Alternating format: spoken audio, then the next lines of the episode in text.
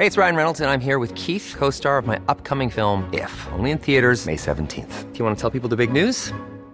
All right, I'll do it. Sign up now and you'll get unlimited for $15 a month in six months of Paramount Plus Essential Plan on us. Mintmobile.com slash switch. Upfront payment of $45 equivalent to $15 per month. Unlimited over 40 gigabytes per month. Face lower speeds. Videos at 480p. Active Mint customers by 531.24 get six months of Paramount Plus Essential Plan. Auto renews after six months. Offer ends May 31st, 2024. Separate Paramount Plus registration required. Terms and conditions apply if rated PG. Heraldo Podcast. Un lugar para tus oídos. Hoy, en primera plana, ante el aumento de armas ilegales en México, ¿crees que se deban regular los permisos para portarlas? Esto es Primera Plana de El Heraldo de México. De acuerdo con la Secretaría de la Defensa Nacional, la compra ilegal de armas ha aumentado de manera preocupante en México, pues durante el primer semestre de 2021, por cada 38 armas que circularon ilícitamente, solo hubo una legal con permisos para portarla. Según los datos de la Sedena, actualmente hay 2.600 ciudadanos mexicanos que cuentan con permisos particulares vigentes para usar armas de fuego. Sin embargo, existen en México más de 200.000 provenientes de Estados Unidos que no fueron registradas. Por ello, el canciller Marcelo Ebrard anunció el pasado 4 de agosto la demanda contra 11 empresas fabricantes de armas en Estados Unidos por facilitar el tráfico de armas a nuestro país, pues deben desarrollar sistemas de monitoreo y seguridad para prevenir el tráfico de armas.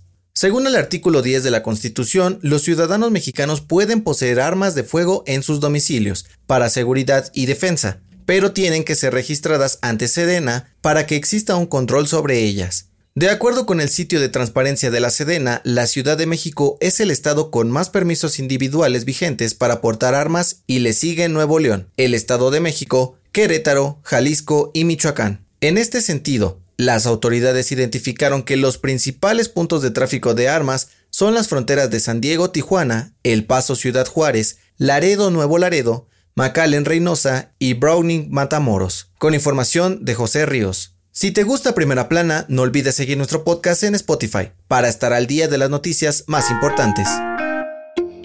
Durante la conferencia mañanera del 5 de agosto, el presidente Andrés Manuel López Obrador dijo que el Tribunal Electoral del Poder Judicial de la Federación vive una grave crisis luego de que los magistrados removieran al presidente José Luis Vargas y en su lugar quedara Reyes Rodríguez Mondragón. AMLO dijo que el nuevo presidente lo insultó en redes sociales y le sugirió a todos los magistrados renunciar por respeto a los ciudadanos, pues su conducta no representa los valores de las autoridades electorales. También dijo que la crisis que se vive dentro del Tribunal Electoral pone en riesgo la democracia en México, pues los magistrados toman decisiones importantes para nuestro país. En este sentido, el presidente aseguró que buscarán poner en marcha una reforma constitucional para limpiar tanto al INE como al Tribunal Electoral, para evitar que la crisis sea más grave. Con información de Francisco Nieto y Paris Salazar.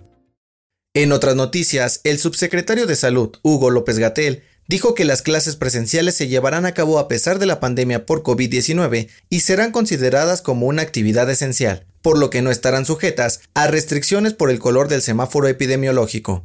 En noticias internacionales, las autoridades del Reino Unido anunciaron que cerrarán sus fronteras a mexicanos por estar en su lista negra de países con más riesgos de contagio por COVID-19.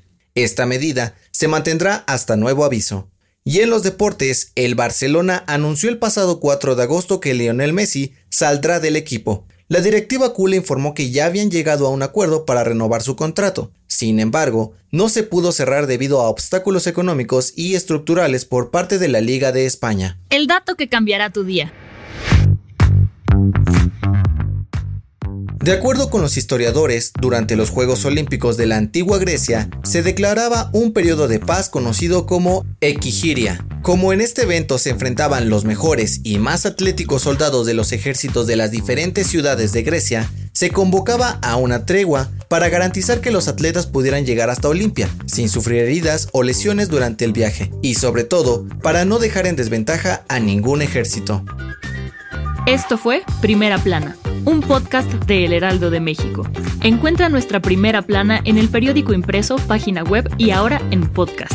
Síguenos en Twitter, arroba Heraldo de México, Instagram, arroba El Heraldo de México y encuéntranos en Facebook y YouTube como El Heraldo de México. Hasta mañana.